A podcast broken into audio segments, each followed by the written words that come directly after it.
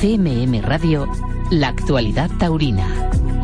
Buenas noches. La temporada española se acerca poco a poco a su fin, pero aún son varios los festejos que se han celebrado durante el fin de semana. En Alba de Tormes se celebró este domingo una novillada en la que Marcos indultó un novillo de Garcigrande de nombre Carcelero. Salió a hombros junto a Antonio Grande y Manuel Dios le guarde. Y el sábado en Jaén finalizó la feria de San Lucas con una corrida mixta en la que el rejoneador Diego Ventura cortó las dos orejas del cuarto toro de Luis Terrón. Enrique Ponce fue vacionado en sus dos toros y el Fandi cortó una oreja del ejemplar de Sancho Dávila que salió en tercer lugar como sobrero. Y en Chinchón se celebró el sábado el tradicional Festival Taurino, que este año llegó a su 95 edición. Se lidiaron novillos de Antonio Bañuelos y uno el quinto de toros de Tenorio. Octavio Chacón fue ovacionado, David Mora cortó dos orejas, Daniel Luque fue ovacionado, Javier Cortés paseó los dos trofeos de su novillo y uno Gonzalo Caballero. El novillero Aitor Fernández consiguió dos orejas y el novillero sin caballos Álvaro Chinchón paseó una. David Mora, Javier Cortés y Gonzalo Caballero sufrieron fuertes volteretas por las que tuvieron que ser atendidos en la enfermería de diversas contusiones.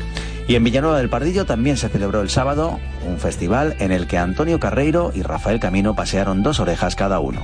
Hasta aquí la actualidad taurina por hoy. Les dejamos ya en compañía de José Miguel Martín de Blas con Tiempo de Toros. Que pasen una feliz noche. En CMM Radio, Tiempo de Toros, con José Miguel Martín de Blas. Aquí estoy. Buenas noches. Es tiempo de toros en la radio, en Radio Castilla-La Mancha. No te lo pierdas porque hoy hay emociones fuertes. Tiempo de toros en la noche de los domingos. Tiempo de toros para disfrutar de las experiencias, de las sensaciones, de los sentimientos de aquellos que hacen posible la tauromaquia, aquellos que se ponen delante del toro. Hoy os vamos a hablar de una iniciativa solidaria que tiene lugar el próximo día 27 en Toledo, un tentadero benéfico Víctor Méndez, el Fundi, Uceda Leal, Eugenio de Mora, Alberto Alear, Rosano Toledo, el día 27 de octubre, once y media de la mañana. Luego hablaremos de este tentadero. Por este tiempo de toros también va a pasar uno de los nuestros, un torero valiente, un torero de Albacete que se llama Rubén Pinar. Resultó herido muy grave en Madrid. Nos contará sus sensaciones. Pero que no se vaya nadie, porque en este tiempo de toros ahora recibimos a un personaje con mayúsculas. Un torero que es todo un ejemplo de superación. Sí, estoy hablando de Juan José Padilla. Padilla, ya, ahora, en tiempo de toros. Pero si me dan a elegir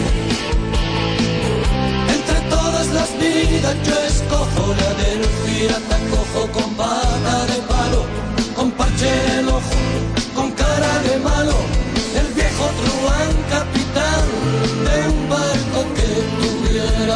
bandera un par de tibias y una calavera.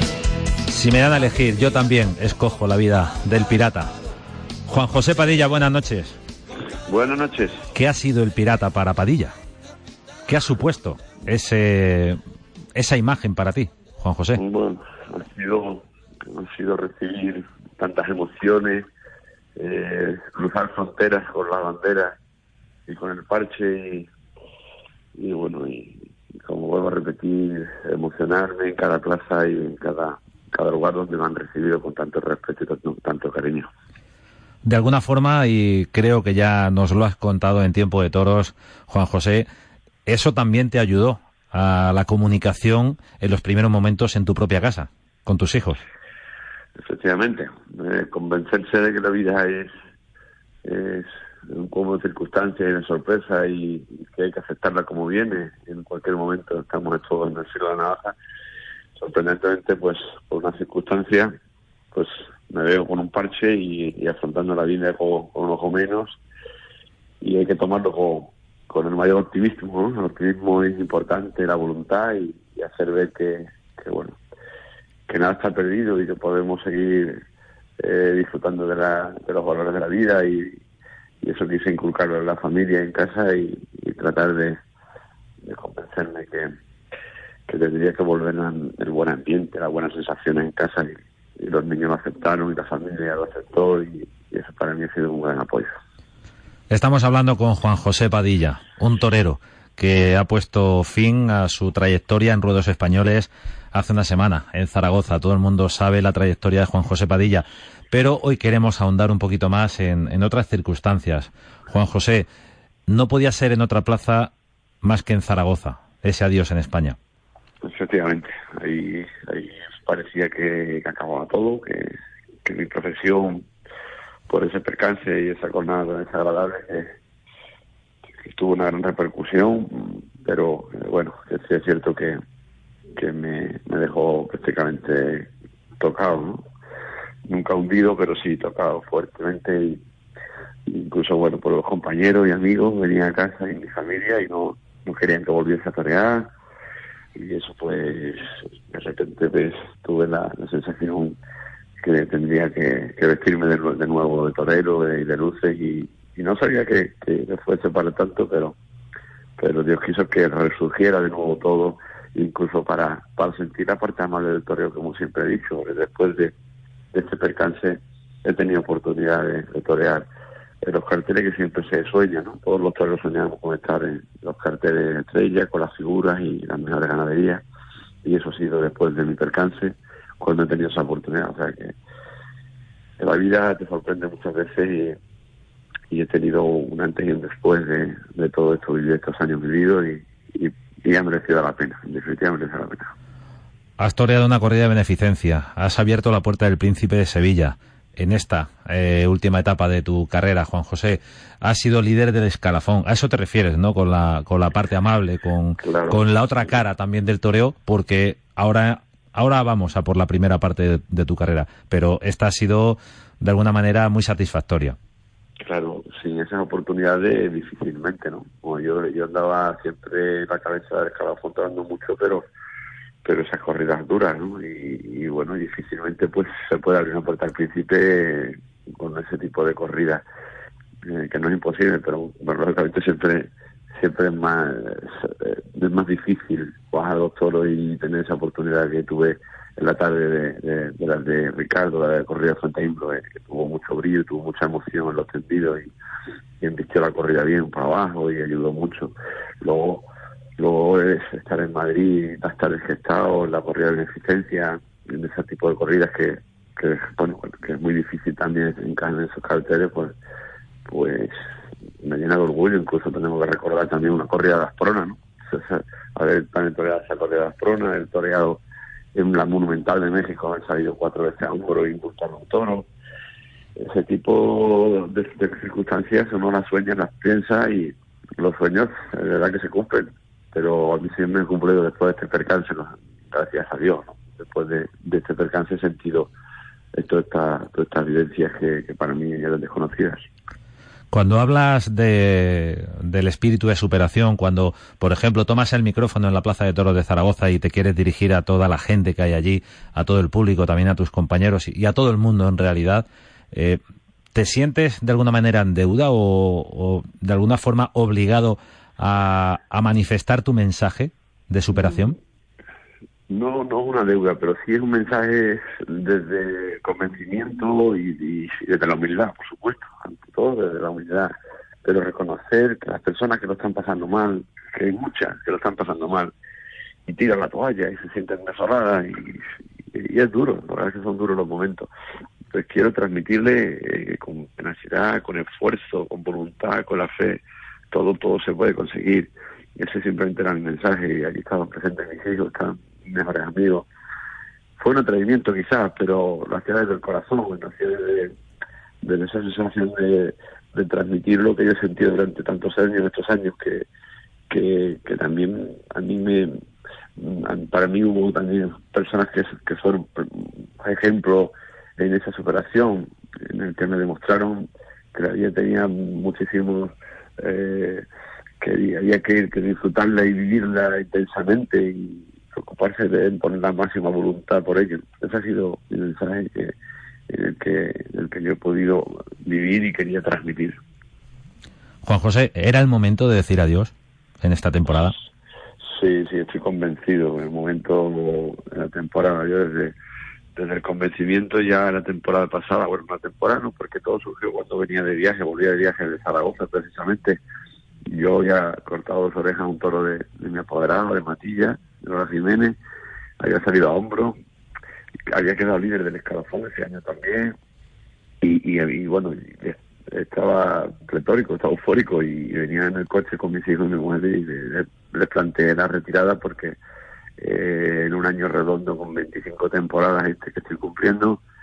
Mm, me veía eh, bueno había cumplido muchos sueños y Dios me había regalado muchísimo más de lo esperado de lo soñado y de lo, de lo que ya podría jamás alcanzar. Y, yo desde el convencimiento eh, tomé la decisión y fue cuando en poco tiempo yo eso se lo comuniqué también a mis apoderados y, convoqué a los medios para, para anunciar mi, despedida y cada día y cada tarde eh, y es cierto que algunas tardes ha ido sentido el anhelo, el sentido es un poco vacío de, de, pensar que el próximo año no me he visto de torero, por el amor propio, por, por, por, porque, por, lo que vivo intensamente en mi profesión.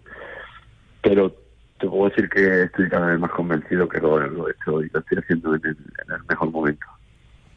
El mejor momento para decir adiós, aunque hay que hacer aquí un inciso, todavía queda eh, un poquito en América y el sueño es la México, ¿no?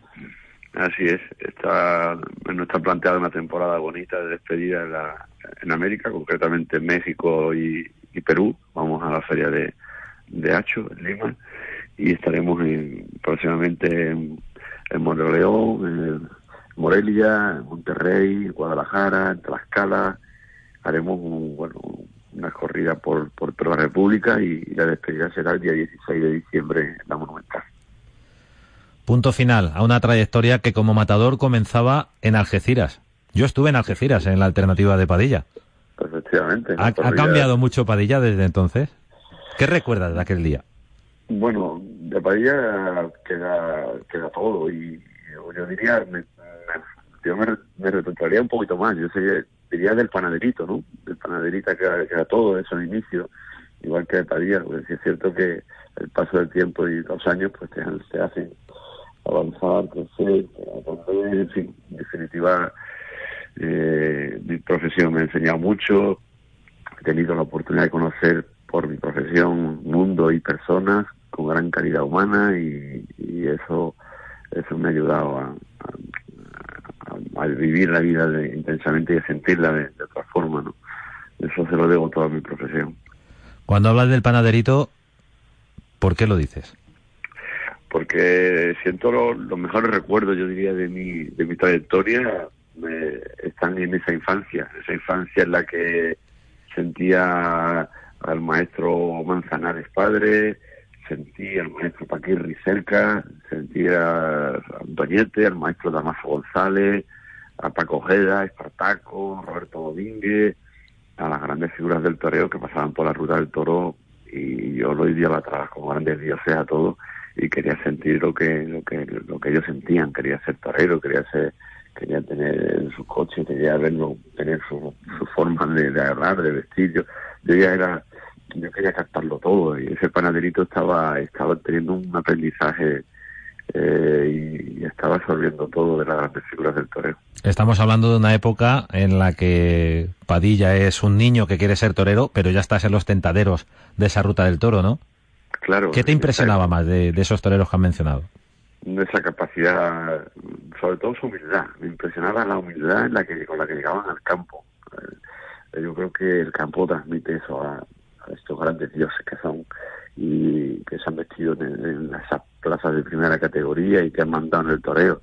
Cuando llegaban al campo pues se sentaban con nosotros, con los aficionados y, bueno, nos contaban la forma de y los conceptos del toreo y anécdotas y, vivíamos intensamente en la tapia pues todas estas todas estas circunstancias que, que son para mí unos recuerdos imborrables en mi mente como como el, de estar bien con una becerra y, de repente la becerra parte la muleta y el maestro va a acercarte una muleta y luego decir, no, quédatela y te la regalo, ¿no? Esos detalles de generosidad, de humildad, de, estas grandes figuras del toreo me marcaron mucho. Estamos hablando con Juan José Padilla, a corazón abierto en tiempo de toros, un torero que acaba de firmar una retirada memorable en Zaragoza, en la plaza en la que todo es posible, como ya anunciaba Juan José Padilla, y en la que de alguna forma se volvieron a ver. Hemos comenzado la conversación, Juan José, y, creo que tiene algo más que, carga simbólica. Eh, la imagen con el parche, también ahora con el pañuelo, después del percance del verano, pero esa imagen del pirata eh, te ayudó a naturalizar una situación con tu propia familia y también a que muchísima gente, eso no podemos desdeñarlo, también haya conocido a Padilla. En la fuerza popular de, de, un torero, ¿no? Sí, una circunstancia, bueno, sí, de alguna forma Padilla tiene que seguir en su profesión, que es lo que lo que le da la vida, ¿no? Y siempre dice que el torero salvaba a la persona y, estar inmerso en mi profesión me, ha ayudado a, naturalizar y a vivir eh, como, como, antes, como antes se respiraba el ambiente en casa y eso quería transmitirlo de nuevo, ¿no? Si ha sido con un parche y posteriormente con un, con un, con un pañuelo o canero, pues ya pues eh, las circunstancias han mandado, ¿no? Y han sido, ha sido una circunstancia que han obligado a, este, de alguna forma convertir torero en este personaje, pero en, en definitiva y el fin era siempre eh, y la causa del, toro, mi profesión. Eso ha llegado extendido, ha trascendido eh, a la sociedad, pero en definitiva eh, mi fin era estar vestido de luce y delante de la cara del toro. ¿Vas a seguir con el pañuelo, Juan José?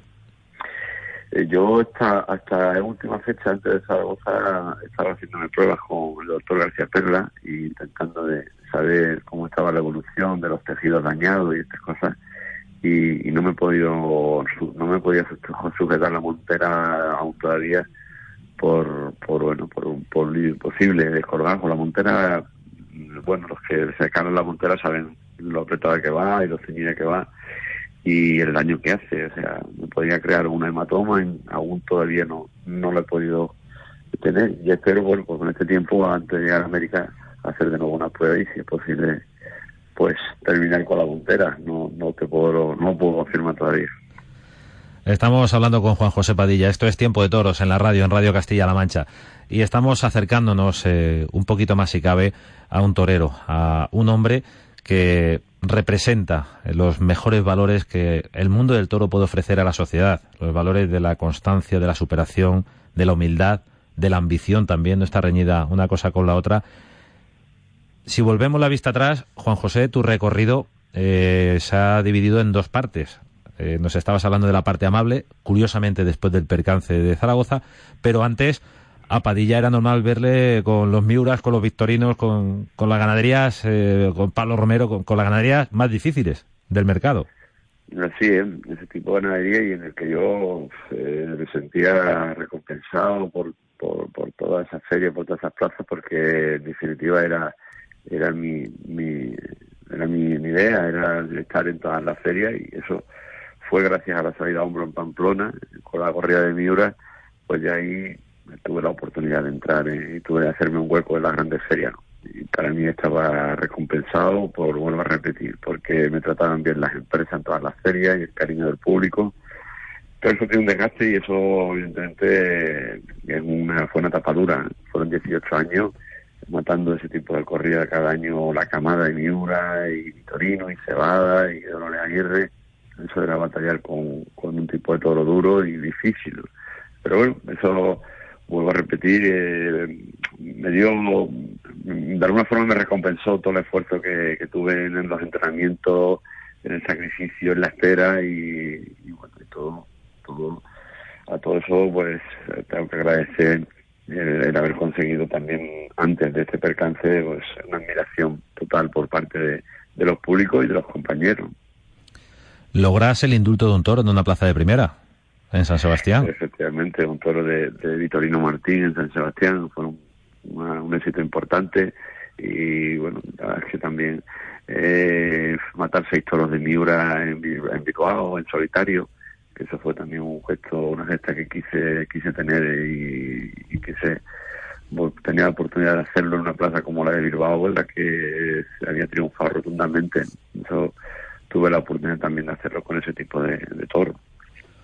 Queremos reivindicar también esa etapa de Juan José Padilla, por lo menos a mí me lo parece, Juan José, porque eh, siempre nos han dicho que el mejor aficionado es aquel al que más toros y toreros le caben en la cabeza y, y deben caber las dos las dos versiones por circunstancias de la vida. La trayectoria de Juan José Padilla ha ido de, de un tipo de corridas a otro pero hay que poner en valor también todo lo ganado antes, porque hay quien puede pensar que Padilla es solo de lo, de los últimos siete años, ¿no? Y sería injusto.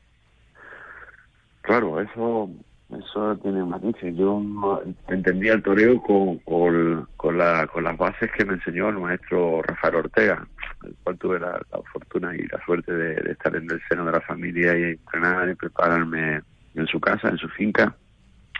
El maestro me enseñó esa base fundamental y, aprendí bien esa fuente. Eh, evidentemente no tuve la oportunidad en, ese tipo de toro realizarla, desarrollarla como, quería o como yo lo entendía.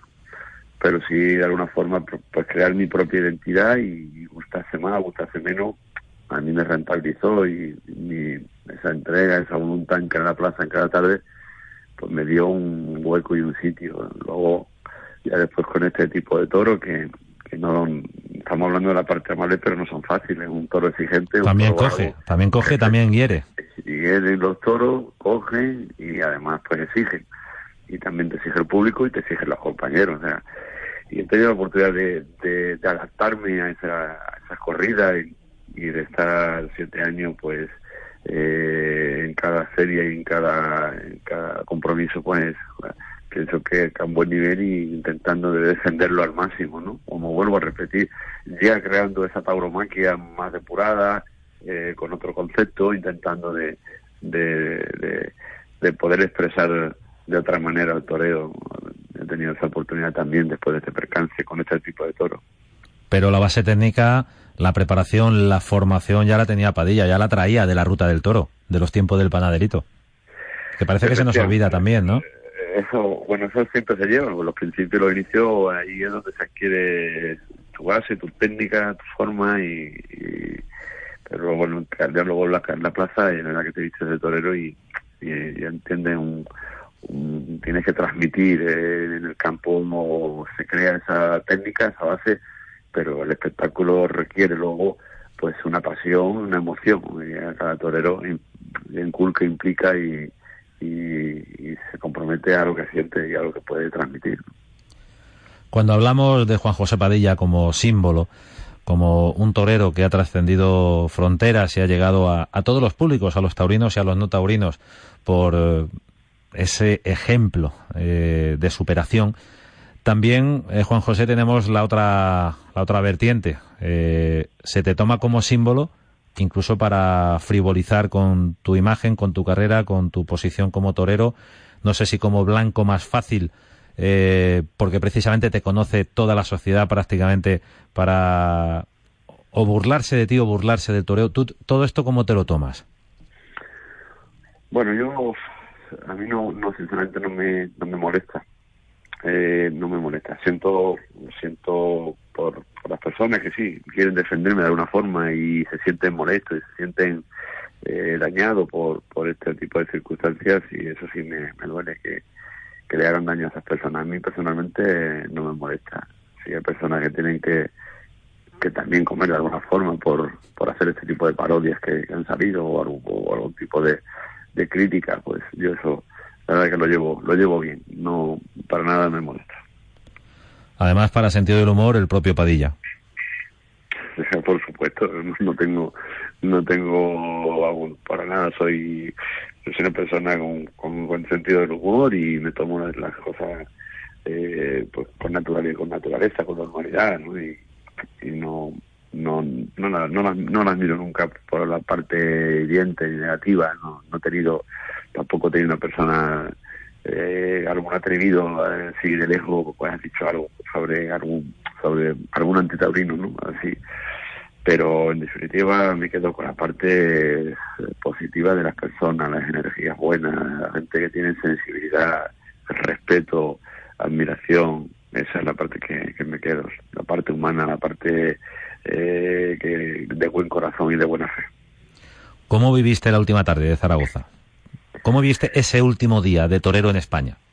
Eh, intensamente porque fue un viaje maravilloso en el que compartí con, con mi amigo el doctor García Perla y sus hijos y su mujer. Íbamos los ocho viajando juntos y íbamos haciendo un viaje de placer. Paramos en Madrid, estuvimos cenando en Madrid, dormimos en Madrid. Por la mañana, pues viajamos ya a Zaragoza y nuestra visita a la Basílica, como era normal obligado al cumplimiento, y, y después, pues, pues volvimos a cenar juntos. Un viaje muy. Hoy ahí en Zaragoza nos esperaban muchos amigos, ¿no? También doctores, el doctor Naval, la doctora Simón, eh, muchos amigos que tengo de, en Zaragoza y, fueron, fuimos a cenar y y el domingo pues la habitación era en Rosario de la Aurora, pasaba todo el mundo por allí a saludarme, a desearme suerte, a pasar un rato de, recordar cosas y de todos los puntos de España, Francia, incluso de América ya venía, han venido mucha gente, ¿no? Y, después pues, pues con, la, lógicamente con la sensación de la de, querer dejar un buen recuerdo, no tenía, no, no es una cuestión de presión por, por nada, pero sí de responsabilidad, porque todo salga bien. Yo tenía la responsabilidad de que, de que pudiera estar a, buen nivel si un toro me daba, me regalaba 20 pases, ¿no? Que esa, esas son las sensaciones que los toros algunas veces pues queremos, queremos desarrollar, ¿no? Y, y, y eso era, ¿no? Tener mis hijos presentes, tener a los amigos, tener a tanta gente que me quiere y tanta gente que, que me ha apoyado durante todos estos últimos años, pues evidentemente crea una, una responsabilidad, pero a la vez lo llevaba intensamente feliz y orgulloso. Me quité el vestido de luces eh, sin, sin dejarme nada dentro y, nos abrazamos en, la habitación mi mujer y mis hijos en un, en un profundo abrazo sentido por, por todo lo que se había vivido y porque sabíamos todos, éramos conscientes que cerrábamos una página en, mi, en mi carrera profesional. Se me multiplican las preguntas, Juan José. Por ejemplo, has mencionado el viaje, eh, esa placidez, ese gusto por el viajar, por compartir, pero nombrabas a muchos doctores. Sí, sí, bueno, es que... Forman parte ya de la familia, ¿no? Claro, es que yo tengo prácticamente... Y, bueno, la verdad que eh, tengo muchos amigos, pero es que lo decía antes, la, a mí la, estos percances me han creado en cada en cada percance me han creado una, una oportunidad de conocer eh, no solo al doctor, no solo al médico, he conocido a la, a la, unidad de la persona, a la, a la, a la calidad humana de la persona y, nos hemos hecho, nos hemos convertido en grandes amigos, como, en el caso del doctor García Perla, que, que tenemos bueno, aparte que me acompaña muchísimas tardes, en momentos de intimidad, pues salimos a cenar juntos, a comer juntos, yo en Sevilla, yo aquí en Jerez, pero en San Lucas, pero siempre estamos, estamos prácticamente juntos y, y, bueno, y lógicamente en esta despedida ninguno de estos doctores, como el doctor Servicial de Huesca o los doctores de Zaragoza, eh, se quisieron perder la, la, corrida, se desplazaron muchos muchos amigos ¿no? de todos los puntos de de España y Francia también. Vinieron amigos de Nimes, de Beciel, eh, de Dals, de Marsan, eh, en fin, San de Santander, vino Juan Renedo también, del Hotel Palacio Hermano, en fin, mucha gente todos los puntos de, España y ahora me llenó de orgullo tener a tanta gente. ¿En qué momento en Zaragoza volvemos a, a ese fin de semana, 13, eh, 14 de octubre, 14 fue la corrida, la semana pasada? ¿En qué momento, con tantos amigos alrededor, tienes que cambiar el chip y pensar que te esperan dos toros. Que hay que ir a la plaza. Claro, porque eh, es un torero el que tiene la responsabilidad, está anunciado y, tiene que lidiar dos toros. Yo, hombre, yo estuve recibiendo gente, estaba y, bueno, mm, eso está siempre en la cabeza. El, momento en el que ya emprendes tu viaje, ya desde que te anuncian, ¿no? Eh, cuando cuando los carteles salen y la empresa eh, confecciona sus carteles y, estamos ya anunciado con José María Manzanar, Talavante y la corrida del Cubillo el domingo, que se convierte todo en un, en un bolonazo, nada más, nada más salir a la venta las entradas, se, se, se el cartel, no hay billete, pues ya, ya sientes la responsabilidad, ya sientes el peso de, la tarde.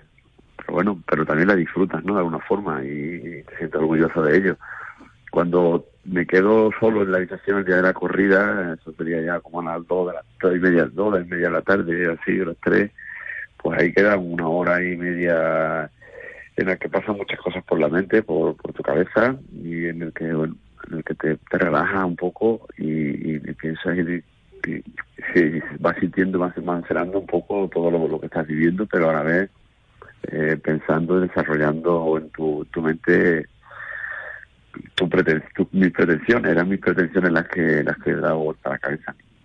Intentaba de controlar esa presión, esos nervios y esa eh, bueno pues esa motivación que iba a tener, porque iba a ser muy emotivo todo, por, por, por la atención de la gente, por la pasión y la entrega de la gente, pero a la vez luego hay que pegarle pasar toro y luego hay que desarrollar eh, pues pues tu tienes que desarrollar tu, tu, planteamiento de, de, toreo y matar los dos toros y estar a ese nivel en una plaza de esa categoría entre dos compañeros que, que rayaron un gran nivel, por cierto, y que me gustaría destacar eh, las actuaciones de, José María Manzanares, que estuvo cumple con sus dos toros, y, y Talavante rayó también un nivel altísimo, que yo creo que si hubiera matado los toros hubieran salido a por los dos conmigo. O sea, fue una tarde muy, muy completa. Y no quiero olvidarme de, de los compañeros que estaban en el callejón y me en la salida a hombros, en el ruedo, cuando ibas a hombros. Claro, ahí estaban todos los compañeros apoyándome en el callejón y en la salida a hombros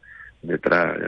Yo miraba hacia atrás y era que me, me, llenaban de, de, de, de alegría, de, amor, de, apoyo, y yo veía las caras de ellos y bueno, no, no sé, no, no, no sé si mereceré tanto, pero sí es cierto que, que lo viví muy intensamente. Eso ha sido mi soñada, una despedida se puede, se puede realizar tan rotundamente. ¿No te atreviste a soñar algo así? No, no, la verdad es que no, porque no tengo derecho a, exigir ni a pedir y yo tengo la obligación de darle gracias a Dios por todo lo cuanto me ha dado y, ya para mí era suficiente con, con decir adiós en Zaragoza. No, lo que no me esperaba que, que, que pudiese ser no que pudiese estar tan rematada la tarde y que, que, eh, la verdad es que no ahora en estos días estoy dando vueltas y, sintiendo una vez más lo afortunado que soy la suerte que he tenido y, lo bien que han salido las cosas en todos esos sentidos delante del toro y con los amigos con los compañeros con todos que, que, disfrutaron intensamente ¿no? Incluso mis hijos presentes allí pues vivieron una tarde inolvidable y eso, eso, es que, no sé, no, no, para mí no tengo palabras de agradecimiento todo cuanto, cuanto pude vivir en esa, en esa tarde inolvidable. Si Juan José Padilla se encontrara por una plaza de tientas por la ruta del toro a aquel novillero panaderito, ¿qué le diría? Pues que siguiera, siguiera persiguiendo sus sueños, que seguramente con el esfuerzo y, con la disciplina, la tenacidad se lo conseguiría, eso te diría. Juan José Padilla, muchísimas gracias por ser como eres, por tu ejemplo de superación, por tu lucha durante tantos años, por tu toreo. Y muchas gracias por estar así, siempre, con todos nosotros. La, gracias a vosotros siempre. Me habéis tratado con un gran cariño, una gran admiración y respeto. Y eso, la verdad es que me lo llevo con lo más profundo de mi alma. Gracias a vosotros. Gracias, Juan José Padilla, torero. Un abrazo. Suerte. Un abrazo. Gracias.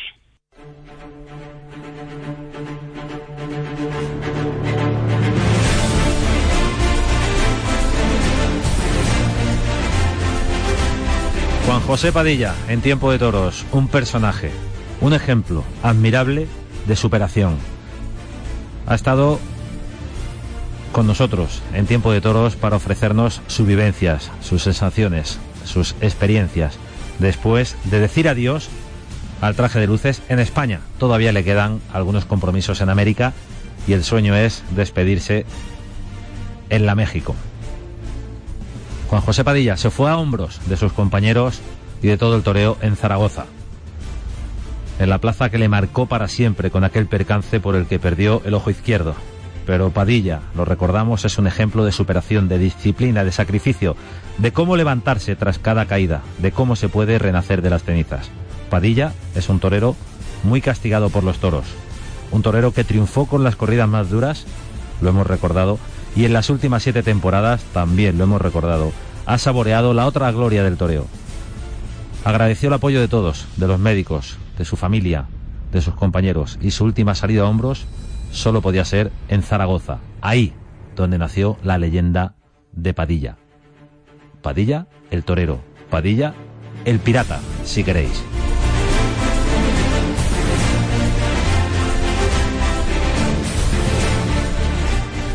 Los toreros son héroes del siglo XXI. ¿Qué es un héroe? Aquel que realiza gestas, hazañas que requieren un valor extraordinario. Y una vez que digo estas palabras, se me viene a la cabeza lo que vimos en Madrid a Rubén Pinar, a uno de los nuestros. Rubén, buenas noches. Hola, buenas noches, José Miguel. Un valor extraordinario y un final de temporada, en este caso, por la otra puerta, por la enfermería. Sí, en este caso tocó irse por la puerta de la enfermería, pero bueno, también es una cosa que es de toreros y, aunque eh, ha sido una cosa bastante grave y bastante fuerte, pero eh, me fui contento porque creo que di pues todo lo que tenía en mi mano y, todo lo que eh, tiene que dar un torero la plaza más importante del mundo, ¿no? ¿Para ti es un triunfo? Personalmente sí. Siempre triunfar es una cosa muy difícil y más en la, en la primera plaza. Pero bueno, cuando hay un percance de esta magnitud y, luego pues eh, quedarme delante de la cara del toro, pegarle las dos tandas que, que creía que tenía y matarlo, me hubiese gustado matarlo mejor pero matarlo, irme por mi propio pie, para mí personalmente ha sido un triunfo y me ha dado una moral muy grande para, para seguir el camino que estamos llevando, ¿no? Es un triunfo que está más ligado, más relacionado con, con el orgullo de uno mismo, ¿no? Totalmente. La verdad que el orgullo, ¿no? De, de ver que, los que lo han hecho antes que tú y, y los toreros que a, tanto has, admirado, ¿no? Y ves que lo han hecho, pues cuando llega un momento así, eh, el poder hacerlo y el poder sentirme como, como, como te he dicho, ¿no? Como los toreros que, a los que tanto he admirado, pues me siento un poco como ellos y también orgulloso, ¿no? De decir que, de que por mí no ha quedado nada, ¿no? En el tintero, ¿no? Cuando te coge el toro, ¿te sientes tan herido como finalmente rezaba el parte médico? Eh, bueno, sí que sentí que me cogía, ¿no? Y ha sido la herida que más he sentido, ¿no? Porque me coge como como cámara lenta, digamos, ¿no? Y, sí la sentí, ¿no? Pero en ningún momento sentí que era que iba a ser una jornada tan grave y tan grande, ¿no? Pero bueno, eh, luego, eh, si luego volví a la cara es porque aunque veía que chorreaba mucha sangre y que era muy muy aparatoso aquello, sí que me veía con, con fuerza para poder pegarle un par de tandas más y, y poder matarlo, ¿no? Si me hubiese visto ya perdido, pues sí que no hubiese seguido, ¿no? Estamos hablando con Rubén Pinar, uno de los nuestros, un torero que ha realizado una temporada importantísima, una temporada que, por ejemplo, pasó por Madrid con una corrida muy difícil de Dolores Aguirre y aquel día Rubén Pinar dio una medida extraordinaria. Bueno, dimos todo lo que pudimos, ¿no? También recuerdo una faena en el primer toro de la tarde, un toro muy muy duro, pero con cierta opción y creo que la gente lo, lo supo ver, ¿no? Y bueno, sí que podemos decir que no fue un triunfo, pero sí un eh, tuvo el reconocimiento de la afición y, de la afición más exigente, ¿no? Entonces, pues bueno, eh, quizás esas pequeñas eh, glorias conseguidas, pues me, me da moral, me dio moral, me dio moral en su día para seguir luchando y al final, pues sí que creo que hemos conseguido remata una temporada, si no ha sido extensa en, contratos, sí ha sido muy importante a nivel eh, para ganar credibilidad y sobre todo personalmente, ¿no? ¿Cuántas corridas has toreado? Eh, han sido creo que 12 corridas y varios festivales este año. 12 corridas de toros, dos de ellas en las ventas, dos de ellas en Albacete, que han sido las salidas consecutivas eh, quinta y sexta tuyas en tres años en Albacete. Sí, la verdad que Albacete para mí es un feudo que realmente ahora mismo disfruto mucho de, la afición de mi tierra y, bueno, siempre que salgo allí pues eh, la exigencia y, la, responsabilidad, la responsabilidad que siento muy grande, pero luego el cariño con el que me tratan y, la fuerza que hacen para que triunfe pues me, me, me reconforta mucho y me hace sentirme pues como uno de los toreros más importantes en, esos días que tengo la oportunidad de, estar junto a toreros eh, junto a figuras del toreo y bueno, pues es un sueño que estamos viviendo y, y, ojalá dure mucho, ¿no? Pero bueno, siempre que, que pise esa plaza lo haré como, como siempre hay que hacer un torero, ¿no? Al 100% y no dejándome nada dentro porque la afición lo, así lo hace conmigo, ¿no? Se entrega también al 100%. ¿Qué papel ha jugado Albacete en esta remontada tan particular que Rubén Pinar eh, viene evidenciando? Ya es una realidad. Ya, ya creo, Rubén, que estás ahí. Estás ahí. Otra cosa es que las empresas piensen lo mismo y te abran un poquito más las puertas?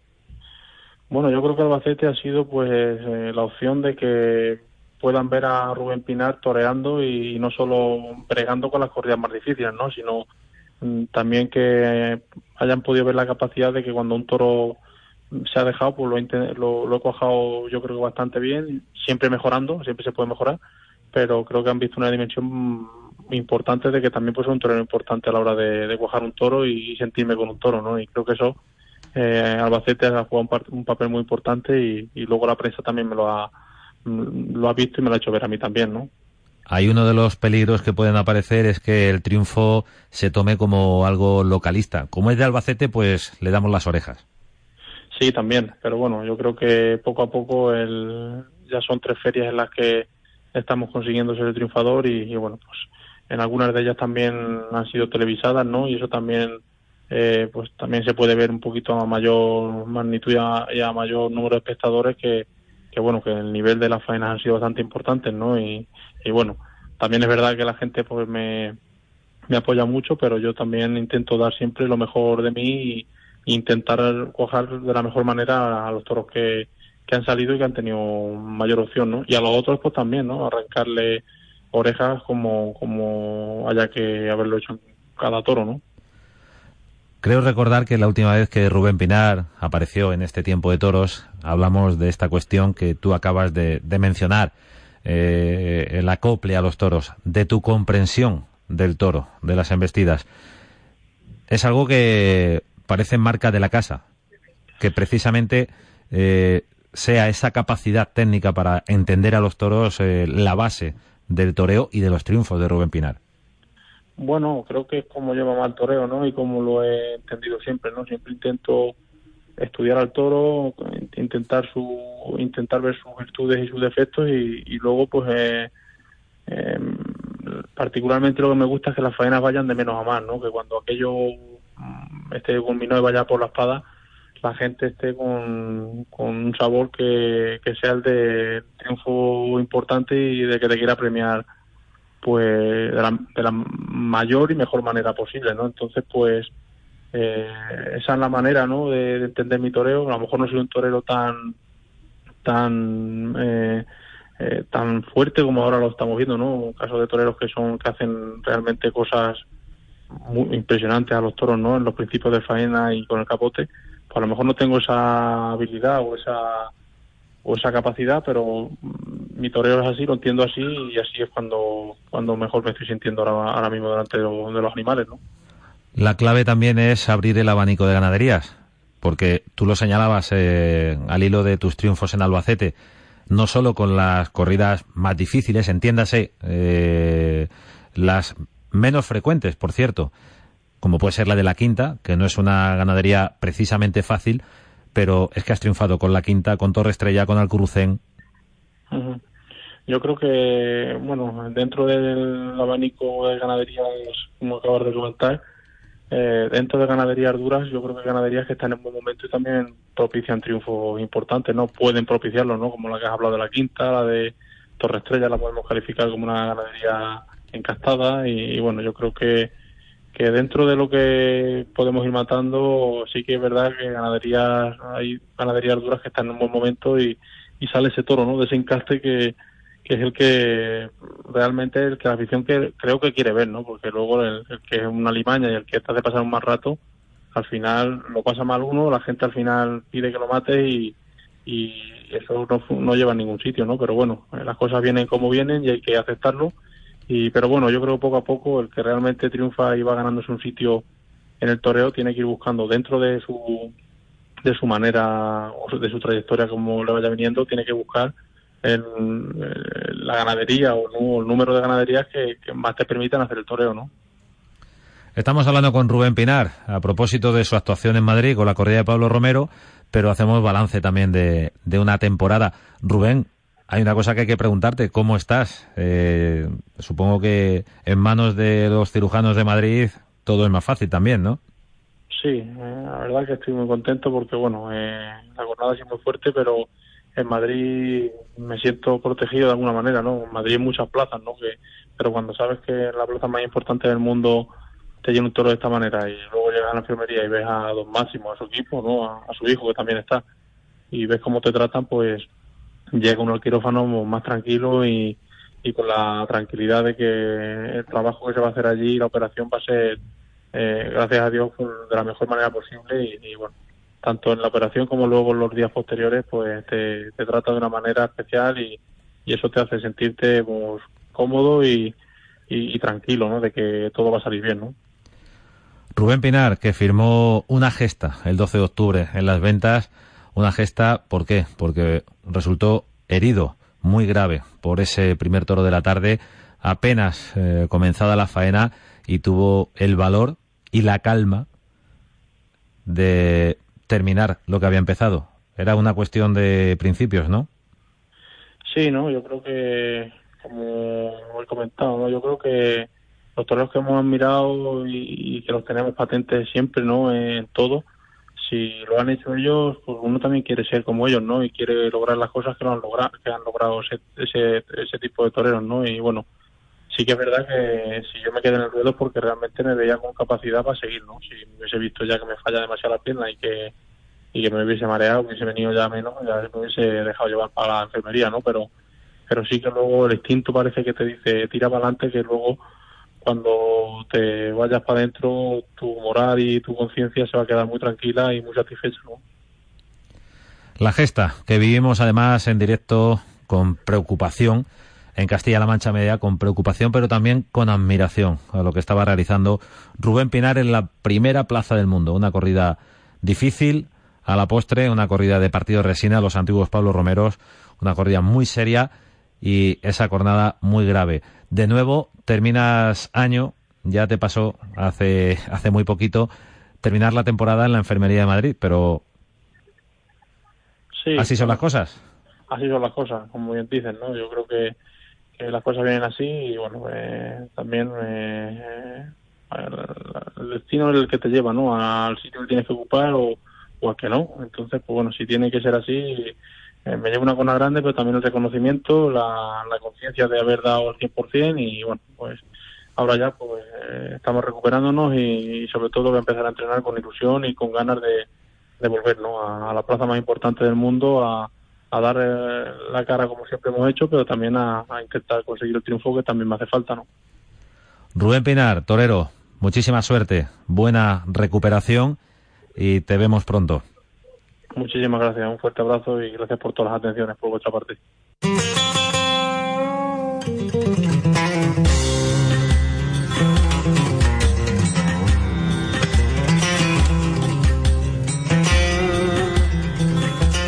Estás escuchando Tiempo de Toros en la radio, en Radio Castilla-La Mancha.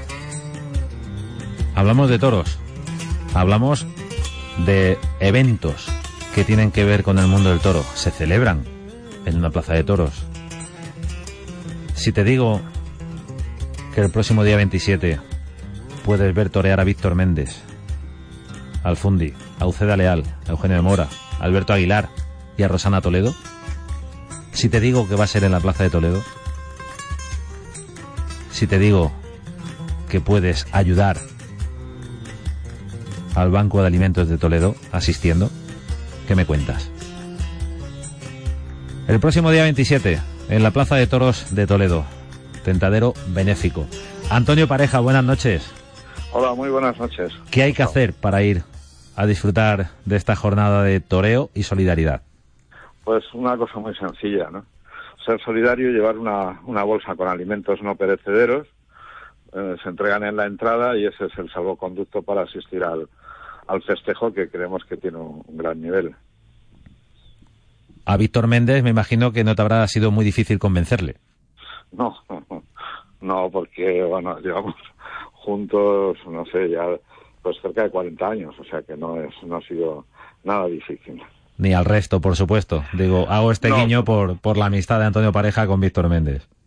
No, el resto tampoco, puesto que yo creo que el mundo del toro es el mundo más solidario eh, que existe en nuestro país y enseguida que llamas a los toreros para cualquier eh, acción benéfica, si, es- si no les coincide o con un viaje o con que tengan que estar en algún sitio, siempre están dispuestos a, a colaborar, ¿no? Y bueno, pues eh, la única cuestión es formar un cartel que tenga un interés y un atractivo para el público. Estamos hablando de Víctor Méndez, estamos hablando de, del Fundi, ya, ya he mencionado yo el cartel Luceda Leal, Eugenio de Mora, Alberto Aguilar, Rosana Toledo, ya nos lo contó, si no recuerdo mal, en Torrijos nos dijo que iba a torear en, en Toledo. Las vacas son de Alcurrucén. Las vacas son de Alcurrucén, eh, porque los, eh, los lozanos siempre también pues contribuyen ¿no? con, con la Plaza de Toledo, que bueno, ellos son quienes organizan los, los festejos y una manera de colaborar todos los años con la plaza es cedernos unas vacas para, para este tentadero solidario. ¿A qué hora hay que estar en la plaza? Pues a las 11 de la mañana, porque empezará a las once y media, supongo para que a la gente le dé tiempo a acomodarse y, ir entregando los, eh, los víveres que lleven para el banco de alimentos, pues será una buena hora para entrar, ¿no? ¿Cómo se ocurre hacer un tentadero y no un festival, por ejemplo? Porque hay quien critica eh, la proliferación de tentaderos públicos. Bueno, es una, es una cuestión de economías y de posibilidades, porque, por ejemplo, el, el Banco de Alimentos, una de las cosas que tiene eh, prohibido es hacer eh, eh, gestiones eh, mm, en las que tengan que jugarse el dinero, ¿no? De alguna manera, vamos a decir, ¿no? Entonces, ¿por qué? Al- es decir, conlleva tantísimos, tantísimos gastos que lo hacen muy, muy difícil, ¿no? Y bueno, porque también queremos hacer una cosa que es que junto con los matadores eh, aparecen una serie de jóvenes a los que se les da una, una oportunidad de poder torear y de recibir una clase magistral, ¿no?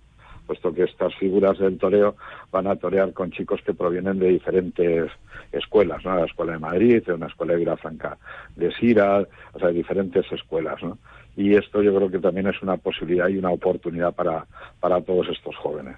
Sí, bueno, de alguna manera cada uno va en collera, ¿no? Eh, vemos anunciado en el cartel a Tomás Bastos, a Juan José Villa Villita, a Javier Gallardo, a Ignacio Olmos, a Jaime Hernández y a Estrella Magán. Es otro de los alicientes. También, ¿por qué no? Descubrir algún torero. Sí, para nosotros es muy importante, ¿no? O sea, es decir, estas colleras eh, lo que permiten es que podamos, como te decía antes, visualizar a estas jóvenes promesas que están ahí trabajando, que día a día se esfuerzan, que entrenan muchísimo y que tienen toda su ilusión en convertirse en, toreros, ¿no? Y entonces, bueno, tener la oportunidad de tener una clase magistral no es tan fácil para ellos, ¿no? Por eso entendemos que el tentadero mm, da una serie de posibilidades diferentes a las que nos puede producir un, un festival, ¿no? De hecho, en, la Plaza de Toledo de vez en cuando se realizan festivales, pero bueno, son para funciones completamente diferentes. El Banco de Alimentos lo que necesita es eso, ¿no? Alimentos y solidaridad. Exactamente, estamos frente a una de las campañas más difíciles para ellos. Llegan ya a final del año con muy pocas eh, cantidad de alimentos en sus almacenes y tienen una campaña muy dura que es esta campaña navideña, ¿no? Además esto, bueno, se une una tradición que siempre existió en Toledo, ¿no? Es lo que llamaban antiguamente la Navidad del Pobre, que, pero bueno, no está, no, no podíamos ni siquiera utilizar un nombre semejante, ¿no? Pero es, es para todas aquellas familias que tienen necesidades y que acuden habitualmente al Banco de Alimentos y unas fechas tan señaladas, pues también queremos colaborar para que no falte en la mesa de nadie todos esos alimentos. ¿Qué nivel de aceptación tiene que precisamente el toreo, la tauromaquia, ayude? Se postule como, como un brazo o un hombro en el que apoyarse. Bueno, mira, yo creo que los detractores del mundo del toro les da exactamente igual cualquier tipo de argumento que tú puedas esgrimir, ¿no? Desde el argumento de la solidaridad, la cultura, cualquiera de ellos, ¿no? En, un tentadero no hay, no es un hecho cruento, no se matan los animales, ni nada, simplemente se torean, bueno, los que no son partidarios de la, de la fiesta estarán en contra exactamente. Están en contra del tentadero, del festival, de la corrida de toros y... Exactamente. Están en contra de la existencia de algo que está ahí, que es un hecho diferencial, es un hecho cultural y que, bueno, pues yo creo que es incuestionable y que además tiene unos grados de, de protección incluso por la UNESCO a los cuales algunos no respetan, ¿no? algunos se llenan la boca de decir prohibido prohibir y una de las primeras cosas que hacen es prohibir la fiesta de los toros, que debe tener un excluyente especial, ¿no? Una protección por su carácter cultural, precisamente, y patrimonio de todos. Exactamente, pero bueno, para algunos esto parece ser que no tiene ningún ningún valor, ¿no? Está fuera de, de toda reglamentación, de sus reglamentaciones y sus maneras de, de ver y de sentir. ¿no? El otro día escuchaba en un programa de televisión que hicieron sobre toros a una señora decir que, los, que era una vergüenza, los toreros eran señores incultos, que no sabían leer ni escribir y que estaban millonarios. ¿no? Yo creo que nada más lejos de lo que es la realidad de los, de los uh, del mundo de los toros y sobre todo cuando miramos a estos chicos que van a intervenir en el tentadero, si mucha gente supiese la, la lección que es para muchos de ellos el poder asistir a clases de, de, toreo en las escuelas taurinas, mirarían esto de una manera completamente diferente, porque muy pocos de ellos llegarán, pero sí van a adquirir una, una formación realmente importante, una, una formación humana, como hombres, como personas. Y sin embargo, bueno, para ellos esto no tiene ni, ningún valor. Y hay una cuestión, a todos los chicos además se les exige que cumplan con su día a día en su escolarización. ¿no? Incluso en algunas escuelas se les llega a prohibir entrenar si sus notas no son del nivel que deben de ser. ¿no? O sea, es decir, hay un, se vela muchísimo por la formación de esos jóvenes. Pues puedes enco encontrar antitaurinos que te dicen frases como esa. ¿no? Además, eh, ya que estamos hablando con Antonio Pareja, Antonio, eh, este argumento suele aparecer en, en un buen número de, de, tarde de toros a lo largo de la temporada en Castilla-La Mancha Media, cuando se habla de, del factor cultural del mundo del toro. Y yo estoy convencido de, de esto que, que voy a comentar contigo. Y es que la fiesta de los toros no es un hecho cultural porque en su día lo haya pintado Goya, Picasso o hayan escrito eh, grandes eh, intelectuales o, literatos sobre ella. Es precisamente porque es un fenómeno cultural de primer nivel por lo que suscita su curiosidad. Bien, mira, el, el, está unido al hombre desde hace más de 20.000 años. En todas las culturas del Mediterráneo está presente. Quien quiera negar esto es, es negar absolutamente la, la realidad. ¿no? El mito está vinculado, el toro está vinculado a la religión, como el, mitraísmo. El, el, toro está a todas las, culturas populares han estado vinculadas. Negar todo esto es negar la existencia propia del ser humano. ¿no? Por lo tanto, yo creo que no, no sobran argumentos. ¿no? O sea, es decir, precisamente los artistas que han escrito o han pintado el mundo del toro es porque realmente se han sentido atraídos por algo eh, que tiene una fuerza especial y que lo único que han hecho ha sido ponerlo negro sobre blanco sobre el papel o, o ponerlo en colores sobre un lienzo. ¿no? Pero nada más que eso. ¿no? Parece que estamos de acuerdo. Es un placer. Antonio Pareja, Tentadero, en Toledo, día 27, sábado 27, once y media de la mañana, cartelazo, para disfrutar de una mañana solidaria. Muchas gracias. De acuerdo, ahí os esperamos. Gracias.